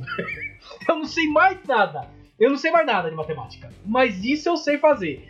E foi muito por causa dela, porque ela ensinou muito bem. Então, regra de 3, porcentagem, eu faço de cabeça as contas que eu consigo fazer. Agora, foi o que eu falei, depois ela teve que sair da escola, não veio outro professor no lugar, não tive geometria, deveria ter tido, não tive. E só fui aprender alguma coisa de geometria bem depois, matemática para valer, em cursos pra, pra, pra- de concurso ou público ou para entrar em faculdade. Aí eu aprendi alguma coisa. Mas realmente ela marcou bem por causa disso. É, é interessante que, apesar de eu ser formado em história, não tive nenhum professor assim que me marcou em história na, na escola, mas tive na faculdade, que é o Lincoln, que é um professor de história fantástico, muito bom. Ele teve aula com o Sérgio Buarque de Holanda, pra você ter uma ideia, o Nossa, cara. olha que Pra honra, você ter uma hein? ideia, pra você ter uma ideia do tamanho do cara. Ele teve aula com o Sérgio Buarque. Ele, olha, eu tenho, eu tenho, não tive mais contato com ele. Eu, se ele não tiver falecido, ele deve beirar aí seus 80 e poucos anos já. Hoje ele deve estar com uns 80 e tantos anos. Ele fala, falava latim também, o Flávio falou do latim, né? Falava latim. Ia, ia, ia nas missas em latim, ele procurava as missas que eram dadas em latim em São Paulo e ia nas missas. Foi um baita professor de história que eu tive. O Mosteiro de São Bento ainda tem missa em latim. né? Tem. Se eu não me engano, o Mosteiro São Bento tem. Tem uma na no Paraíso também. Hum. Que tem missas em latim. Eu sei que ele ia, ele procurava, ele ia atrás. É, não só aqui. Fizemos viagem, ele viajou, levou a gente pra Santos, fomos, fez uma baita viagem lá. Terno, imagina o calor em Santos, terno e gravata, pá, na, na estica. É, era, era uma figura, Nossa. era uma figura, era uma carica, é uma caricatura, era uma caricatura. Mas assim, Celo, o cara manjava demais. E, e também, muitas brigas na correção de prova também. Você foi falando, eu fui lembrando. Eu falei, puta, eu também brigava muito com ele, cara. Ninguém tirava 10 com ele, era incrível, ninguém tirava 10. Eu tirei um 9,5. Eu, eu, eu guardei essa prova, eu tenho essa prova guardada. Eu tirei um 9,5 com ele. Tem que colocar numa moldura isso aí, colocar no Não, quadro. tá guardado Uhum. aqui, eu guardei, tá guardado até hoje. Eu, eu falei, por que não vi bem? Não, não dava 10. É, é negócio assim. Mas enfim, esses são alguns professores. Tem, eu sei que tem outros, eu tive outros professores, é que eu não consigo lembrar o nome de todo mundo. Né? Eu tive muitos professores, eu tava tentando lembrar meu, minha primeira professora, eu não consigo lembrar o nome. Mas eu lembro dela, mas eu não consigo lembrar o nome. Mas você falou do pré, né? Eu lembrei também do pré aqui e tal. É isso, né? A gente, a gente tem algumas pessoas, alguns professores que nos marcam bem. Ah, tenho certeza que a Carol aí tem muito aluno que deve lembrar bem com, né, dela, assim, dela ensinando. Tenho certeza que sim. Tenho certeza que sim, que você deve ter sim. E quem sabe algum podcast aí um dia eles falem, né? Quem sabe? Chega aí e fala, né? A professora Carol, ou entrevista, a professora Carol, eu lembro dela e tal. Eu acho que tem sim. Eu acho que tem sim. É, bom, a gente tá termina- terminando a parte da entrevista aqui pra valer. Partir aqui pras, pras nossas dicas culturais. Dicas culturais. Flávio Santos, o que, que você tem pra gente aí? Num programa que a gente entrevistou uma professora que trabalha justamente numa área que às vezes as disciplinas não são tão valorizadas assim, porque as pessoas não enxergam conexão entre o dia a dia e as disciplinas, eu quero indicar um livro para quem quer se apaixonar por matemática entender a importância da matemática no dia a dia, além de contar o seu dinheiro colado com durex aí da carteira. O livro é do Mal Bataan, que era um matemático muito famoso até os anos 70 e 80, e o nome do livro é O Homem que Calculava. Ele conta a história de um matemático que chegou num, num reino da, da África e ele começou a fazer uma série de desafios ao redor do país, desafios esses que eram é, propostos pelo rei do império. E aí ele dividiu o trigo no lugar, resolveu a questão da divisão dos bois em outro, mas ele ia fazendo cálculos, cálculos matemáticos, cálculos geométricos, divisões de terreno, de maneira bem didática, e conforme você vai lendo o livro, você vai tendo a impressão que a matemática é fácil, claro que não é, mas no mínimo você entende que ela é muito útil no dia a dia para resolver problemas do cotidiano. Então a minha dica cultural é o livro do Mal Bataan, O Homem que Calculava, para você se apaixonar por matemática. Olha só, gostei da dica. Anota aí, anota aí. Boa dica, boa dica, boa dica. Li esse livro quando tava na escola também. É uma boa, boa dica. Livro muito você legal. falou, lembrei. Eu li esse livro na escola. Li mesmo. Muito legal, muito legal sim. É, bom, eu trouxe duas dicas, são dois livros também, mas não tem nada a ver com o tema que a gente está debatendo aqui, não tem nada a ver. Um deles eu trouxe porque eu sei que a nossa convidada é fã do que eu vou falar aqui, né? Que é o livro Chaves, a História Oficial Ilustrada. Eu sei que ela gosta, eu sei que ela gosta de Chaves. Ah, eu lembro da outra entrevista lá atrás, É, não, 2013. e eu fiquei. É. bra- Eu estou magoada com a, tele, com a Televisa por não ter renovado Ah. o contrato com o SBT. Oh, É, meu Deus. É, é, é, é, na verdade é uma briga um pouco mais, mais profunda. Não foi bem a, a- com o SBT, a, Telavi, a Televisa com a família do Bolanhos.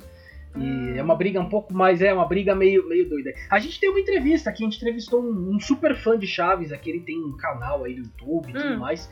E ele explicou pra gente bem essa história, né? É a, é a família do Chaves que brigou com a Televisa e mandou tirar, entendeu? Acabou o contrato e mandou tirar. Então ninguém pode mostrar no mundo mais, né?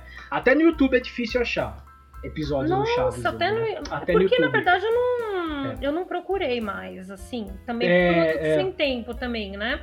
Mas até mandou retirar do Google. Mandou. Não, de tudo. Você não, você não acha, é difícil achar. Do YouTube tem. Você tem que procurar lá de um jeito. Só que você não acha com facilidade mais, não. Você não acha. É, é realmente uma, uma situação bem complicada essa daí. Aí eu trouxe esse livro, o livro da vida do, do Roberto Bolanhos. É claro, é bem chapa branca, afinal ele mesmo escreveu o livro. Claramente você não vai ter histórias da briga dele com o Kiko, da briga dele com a Chiquinha. Claramente não tem. Mas apesar disso, é, como eu disse, ilustrada porque tem muitas fotos. Muitas fotos dele criança, muitas fotos dele adulto, depois do Chaves, né? Depois que o programa Chaves terminou, ele continuou na carreira. É um livro bem gostosinho de ler, viu? Você pega para ler aí rapidinho para ler, é bem gostoso e dá para quem gosta aí do, do, Roberto Bolanhos e tal. É, uma, é um livro bem interessante. E o outro livro que eu trouxe é A Ascensão do Van Halen, da banda Van Halen, né? É, é, e por quê? Por que, que eu tô trazendo esse livro? Eu já, acho que eu já dei até como dica esse livro há muito tempo atrás. Porque agora, dia 6, fez um ano da morte da Ed Van Halen, né? Nossa, um ano já. Um ano. Foi um coisa de 3, 4 meses atrás. Pois é, pois é, faz um ano. Foi agora, dia 6. E eu sou um super fã da banda, né? Eu, puta merda. Dia do Não, mas Van Halen é Van triste. Halen, né? É Van Halen. Nossa, foi um dia muito triste. Eu fiquei muito mal, muito mal. E nessa semana eu fiquei muito triste também. É, a ponto de chorar, porque o David Holt falou que vai encerrar a carreira dele. Hum? Ele vai fazer mais cinco shows e acabou. A carreira dele acabou. Falou que não vai mais se apresentar. É outro dia que eu fiquei assim, que puta que merda, entendeu? Então esse livro que eu tô trazendo aqui é o início do Van Halen, é o pré-fama, é aquela parte antes da fama. Quando como David Holt conheceu o Ed Van Halen, tal, tal. E é um livro muito gostoso de ler. É muito gostoso. Conta aí a, a história do, de como a, o Kiss queria levar o Ed Van Halen. O Kiss não, né? O, o, o Gene Simons queria levar, montar uma banda com o Ed Van Halen antes do Van Halen fazer fama. E, enfim, é uma história muito legal, muito legal de, de se ler aí. E, enfim, já que fez um ano aí, eu sou muito fã de Van Halen, então tá aí, procurem esse livro, A Ascensão do Van Halen. Muito bom livro. Você, Carol, vai lá. Além de um livro, né, eu trouxe algumas dicas culturais, né, é, mas falando de uma maneira geral, uh, ah, para o pessoal que não quer ficar em casa, né? Já que meio que está liberando geral, né? Mas esse liberando geral uh, tem que ter cautela, evidentemente, né? Mas vamos ao nosso livro, primeiramente, né? É, tem uma historiadora você deve conhecer algo sobre ela, Luiz, já que você é historiador, né? Mas vocês já devem ter ouvido falar que é a Mary Del Priore, né? Eu adoro. Muito boa. Né? Muito boa. É, eu particularmente, é, eu faço parte de um grupo uh, chamado Filhas de Avalon. Nós estudamos mulheres né? é, escritoras mulheres. Né? É, eu conheci esse grupo porque ele faz parte da Universidade Federal do Ceará. Então, inclusive, nós estamos lançando um e-book. É a segunda edição do e-book e o meu artigo está saindo nele. Olha.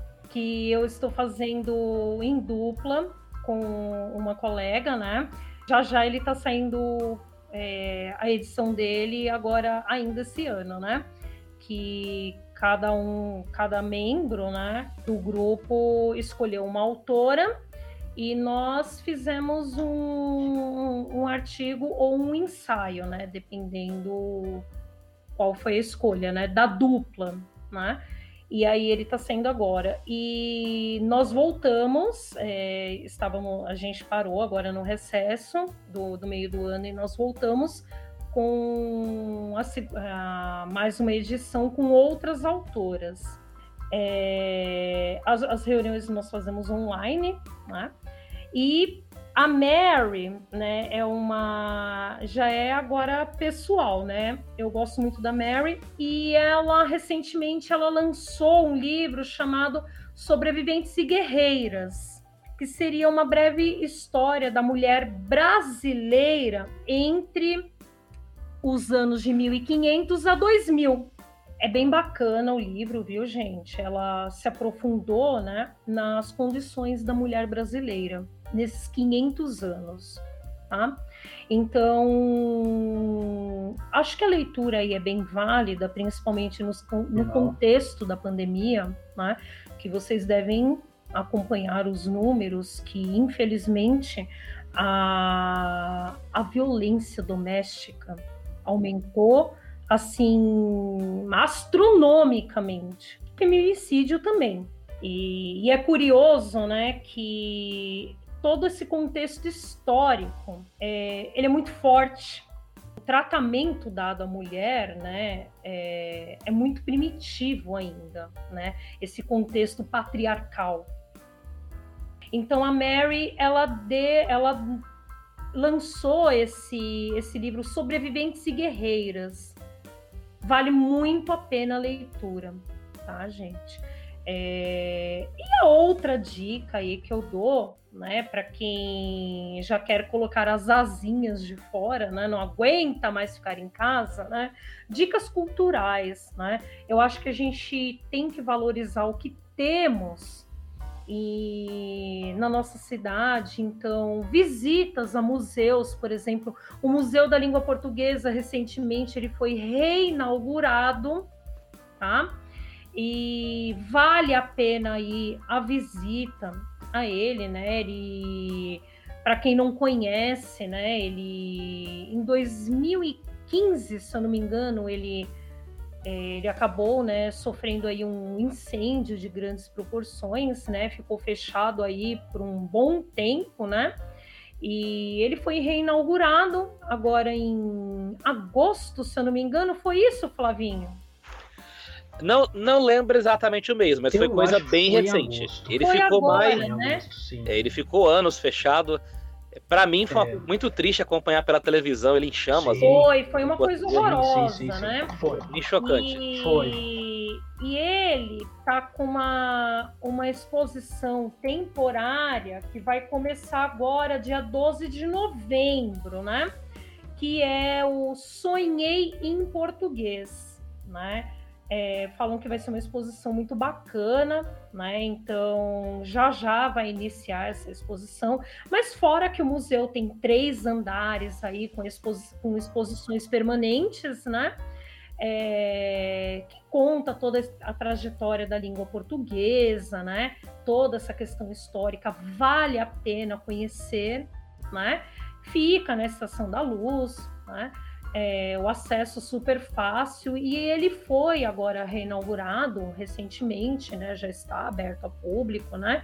É, claro, né, gente, com todas aquelas condições, né, o uso de máscara, tudo bonitinho, né, o ingresso ele tem um valor aí bem simbólico, né, vende meia entrada, se eu não me engano é menos de 10 reais. Sim, né? era 6 reais, era 6 reais. É, um, é, é, mais ou menos e convenhamos, essa E convenhamos que a cerveja tá mais cara que isso aí, gente. Vocês Com gastam certeza. mais um tempo do que para ir no Museu da Língua Portuguesa. Que muita gente usa essa desculpa que não consome cultura porque é caro. De fato, tem coisas Sim. que são realmente caras. É. Mas museus talvez sejam os passeios mais baratos que você possa fazer em São Paulo. Não, e outro também que eu ia indicar, o Museu de Arte Sacra, que também fica lá na luz, você pode Certinho. aproveitar, né?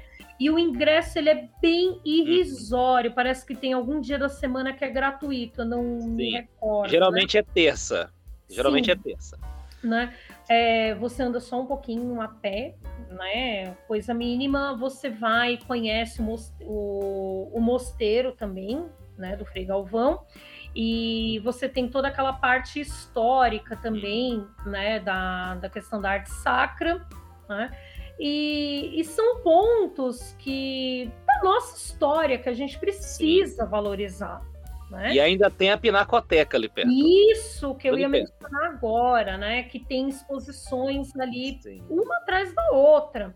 E e assim precisamos valorizar, né? Inclusive, é, apenas vai com a estação do metrô da Luz você consegue aí é, visitar os três, né? Sim. Praticamente. É, eu só não falo do Museu do Ipiranga porque ele ainda está em reforma, né? E, e ele vai ser inaugurado ano que vem e vai ficar sensacional, né? Tem até uma teve uma matéria aí recentemente, de uns 15 dias atrás, não sei se vocês chegaram a ver, que mexeram em toda a estrutura dele, claro, uhum. né? Não é, alterando né, a questão do tombamento né, histórico, mas ele vai ficar todo acessível para portadores de necessidades especiais. Mas, gente, é, essa questão de você conhecer o que a cidade oferece, você é, saber um pouco da, da história, né? Da, do nosso país, da nossa cidade, isso é muito importante, né? Valorizar e aprender ao mesmo tempo. Né? Vejam que eu puxo muito para o, a, a, sardinha para o seu lado, viu, Luiz? Essa questão da história, né? Bom, eu, eu sou suspeito porque eu adoro museu, né? Eu adoro museu. Nossa, eu sou apaixonada por museu. Eu eu adoro e, e faz um tempo que eu não, não, vou em museus aqui em São Paulo. Como eu fiquei morando fora um tempo aqui no interior, né? Uhum. Acabei não. Agora que eu voltei para São Paulo, agora que eu tô pensando. Você falou do, da língua portuguesa, eu tô pensando em visitar. O Museu do Imigrante, é, Sim, também. Uma outra dica que eu ia dar, né? Agora eu vou puxar um pouquinho da minha área, tá? Manda, manda aí. A biblioteca Mário de Andrade, né? A biblioteca ah, Mário de Andrade, ela é a segunda maior, assim, do, do nosso país, né? Ela perde só para a Biblioteca Nacional do Rio de Janeiro, né? Ela tem eventos, ela oferece aí muita atividade cultural e gratuito, né? Vamos falar agora do que é de graça e todo mundo adora, né? Mas a Biblioteca Mário de Andrade, ela tem eventos aí para a população, né? E fora o acervo, né? Um dos o segundo maior acervo, né? E aberto à visitação, né? Agora que as regras estão um pouquinho mais flexíveis, né? Vale a pena uh, conhecer também, né, gente? E, e o acesso também é, ele é, ela é fácil, né? A Biblioteca Mário de Andrade, ela fica, se eu não me engano, é ali na, na Rua da Consolação, pertinho do metrô República, né? Tem um, um acesso aí bastante facilitado, né?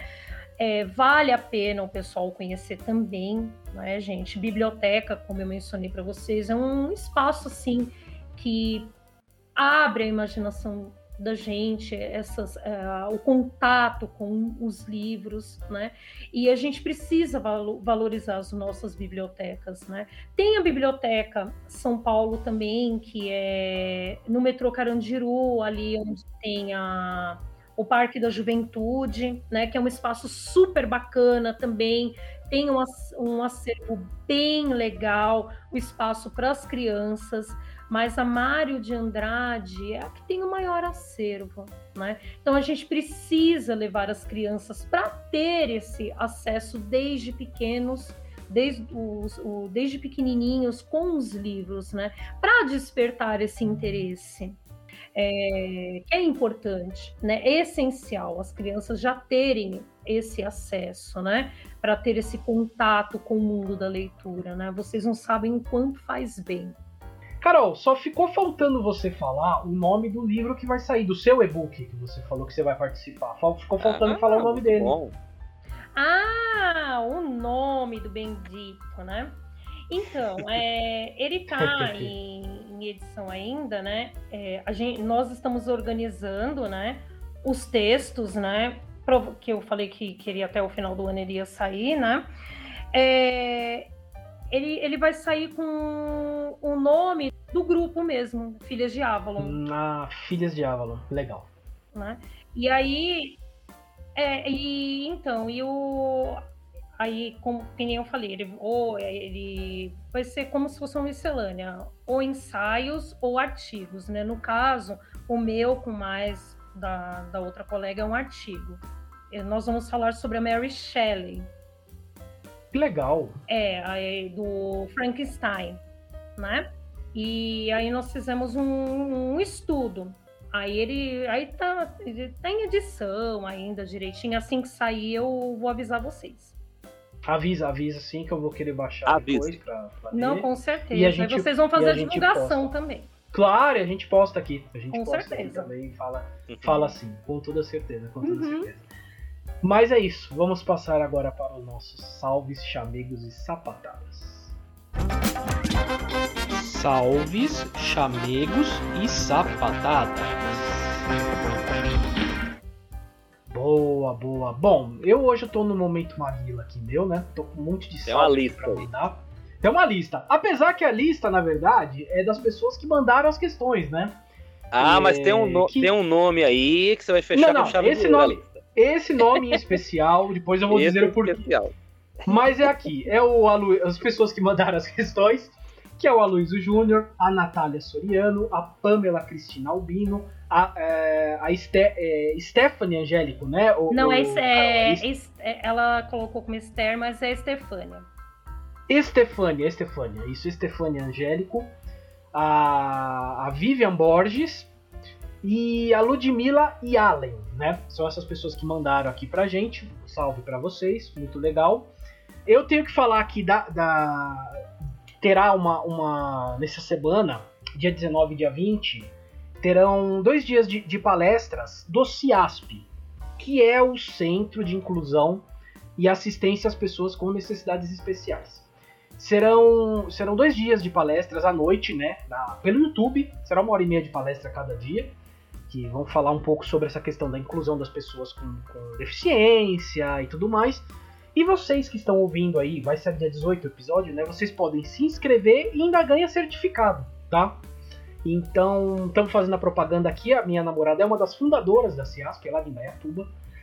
E é muito legal, muito legal o trabalho deles. E a minha voz vai aparecer por lá. Eu tô editando os vídeos, eu tô fazendo um trabalho aqui para eles de edição de vídeo tal. E eu vou narrar algumas partes. Eu vou narrar a apresentação, alguma coisa. Então minha voz vai estar lá. Então, quem quiser participar, se quiser um certificado, se quiser apenas assistir, vai estar livre. Eu vou deixar todos os links depois aqui. Como eu sempre deixo, sempre deixo os links, tudo que a gente fala aqui tá tudo no link da postagem, eu vou deixar Eu vou também. ganhar o certificado de hoje? Ah, Olha, a gente pode mandar um certificado. Se vai valer pra alguma coisa, e- eu, eu, eu recomendo não colocar no currículo. Não, eu não vou pôr no currículo, Olha, não. Isso, é, eu recomendo nosso certificado não colocar no currículo. Eu, eu acho que vai jogar contra, né, Flávio? Eu não sei, eu acho. Ah, a gente, é, a gente pode imprimir aí um, um xerox na papelaria e ah, eu invento aqui. Se Tipo, você quiser, mano, a gente inventa. quiser eu Eu faço, faço pô, tô certificado aqui. Ah, a gente, sim, a gente faz aqui. Mas faz, com toda a pompa e circunstância, imagina. a gente faz aqui. Mas é isso. Quem quiser assistir, dia 19 e dia 20 agora de outubro, beleza? E o último aqui que o Flávio tava falando desse Ah, nome é o Mikael, o grande Mikael. Foi aniversário Mikael. dele essa semana. Foi aniversário dele essa semana. Nosso, nosso grande fã aqui. Ele que é o pequeno príncipe, ou melhor, o Ronivon da rodovia Ayrton Senna. Ah, Mikael, grande Mikael. Ele, ele fez aniversário, 21 anos. E o entrevistado que a gente foi na casa dele, né? Ele Foi. também é uma, é uma pessoa, é uma pessoa com deficiência, em cadeira de roda, tal. Então a gente foi lá, fomos na casa dele, entrevistamos ele, falamos sobre inclusão. Você vê, vamos ter uma semana da inclusão e falamos com ele sobre inclusão. Foi o único. Então, parabéns aí, Mikael, 21 anos. Olha só, Flávio Santos. Tá na flor Olha da que idade. beleza. Tá na flor da Tá Indecentes da 21 anos do Mikael. É. Mikael Midas. É, ele foi o único É o ouvinte que Midas. nós visitamos. E eu acho que a gente deu um É. baita prejuízo lá, que a gente comeu pra caramba, né? Mostrar. vocês É, foram é, matar bom, a fome na bom. casa do Vamos. rapaz. Vamos matar a fome. Vamos matar a Me fome. convidaram. É, eu- eu né, avisei. a gente não quis Me fazer desfeita, pra falar a verdade. Eu falei, olha, não precisa, Aliás, outro- sabe? outros ouvintes que quiserem nos convidar, a gente tá, estamos aí. Ah, bom, tamo aí. Tamo aí. O Tamo estômago aí. continua Aí vazio pra vocês ficar o dia todo sem comer pra acabar com a dispensa. É, da- A ideia, a ideia é essa. A ideia é essa. a A intenção é ideia essa. é essa. Eu A quero, é essa. eu quero mandar dois salves especiais, que são salves jabás, que já estão populares por aqui. É, vai ter, eu tô agendando ainda, falta só fechar a data final, com a Thaís Costa, que é educadora financeira e consultora financeira. E a gente vai ter um- uma live especial para você tirar suas dúvidas sobre vida financeira. Tá com o nome no SPC, quer comprar um AP, quer comprar um carro, enfim, o que você quiser fazer, ela vai tirar suas dúvidas nessa live. Teve um episódio que a gente anunciou um tempo atrás e acabou não rolando, mas tá quase certo que vai rolar já na próxima semana, falta só fechar o horário, que é um episódio sobre cirurgia plástica. Vai ser a sua chance de tirar todas as dúvidas sobre cirurgia plástica, lipoaspiração, tudo o que você quiser. Mande sua dúvida.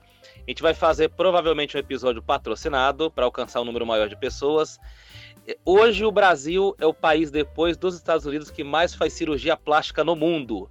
É um tema que está bombando aqui e a gente vai falar com uma cirurgiã plástica sobre este assunto logo logo nas nossas redes sociais, o dia e a data para você tirar a sua dúvida. Certo, Luiz? Certo, isso aí, isso aí. Teremos um episódio para falar sobre, sobre questões de gênero, vamos falar sobre o, o gênero não binário, hein? Teremos uma entrevista bem legal aqui também entender um pouquinho sobre isso aí, que eu realmente não entendo. Disso eu não entendo nada. Entendo nada mesmo. Eu tô conversando com a pessoa, eu pedi para ele me ajudar. Eu falo, olha, me fala o que, que a gente precisa falar sobre isso, pra gente não pisar na bola aqui e pra ter um tema que dê pra gente entender, né? Então teremos essa entrevista também. Vai ser logo, logo aí, logo tá saindo também. Bem legal, bem legal. Cara, muita gente boa, viu? Que a gente vai conversar aí, cara, gente boa. Logo, logo tá no ar. Valeu. Agora é com você, cara. Com você. É o nosso momento se consagra. Momento se consagra. Manda salve para quem você quiser. Faz sua propaganda. Agora é com você. Ah, eu posso mandar meus beijos agora? À vontade. À vontade. Bom, é... eu quero mandar um, um grande beijo para os meus colegas de profissão, né? E que o a luta é diária, né? Mas que não vamos desistir. Tá? É... Sou muito feliz pela profissão que escolhi e tenho muito orgulho dos meus alunos, dos meus ex e dos meus alunos. E desejo um caminho de sucesso, um caminho promissor. Para os meus colegas, muita paz e prosperidade. E que vamos continuar aí nessa caminhada. E eu quero mandar um beijo especial para Vivian, né? A Vivian mandou a, questão para mim, né? A Vivian está longe, está no Canadá, e eu espero vê-la em breve. Vou aí na casa dela que não demore muito. Quero mandar um beijão para Ludmila, minha grande amiga, e estamos juntas sempre. É, para Natália, para Maísa, minhas grandes amigas, professoras, são profissionais assim sem palavras para descrevê-las. É, mandar um beijo para também para Estefânia, para Alessandra, são minhas amigas que atuam junto comigo, são profissionais que são maravilhosos também. E eu, se eu, olha, se eu for descrever todos, a gente vai ficar aqui a noite inteira. A minha amiga Pamela também me mandou também a sua pergunta com muito carinho, agradeço demais. minha amiga do peito, desde criança, sempre junta comigo. Agradeço vocês, meninos, pela oportunidade que vocês me deram. Fiquei muito feliz com o convite e é sempre um prazer participar com vocês e é, é, é muito. É, eu fico muito feliz, lisonjeada de verdade por participar desses encontros. É, eu confesso que eu fico. eu fico ainda tímida de aparecer aqui. Fala, gente, timidez não é motivo para não ser professora. A gente fica assim um pouquinho com aquela vergonha, assim, mas depois passa, né? E de verdade eu gostaria de, de agradecer o, o carinho, o espaço. Vocês são sensacionais. De verdade.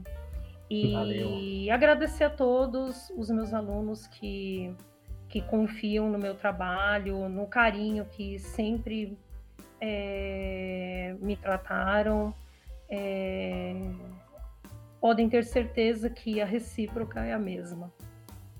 Valeu, muito obrigado. A gente que agradece você ter vindo aqui, a entrevista, ficar aqui sexta-feira à noite, estamos aqui 10h50 aqui já. E tá aí, tá tendo entrevista, a gente já fechou, voltou aqui umas três vezes e vambora, vamos continuar. A gente agradece, viu?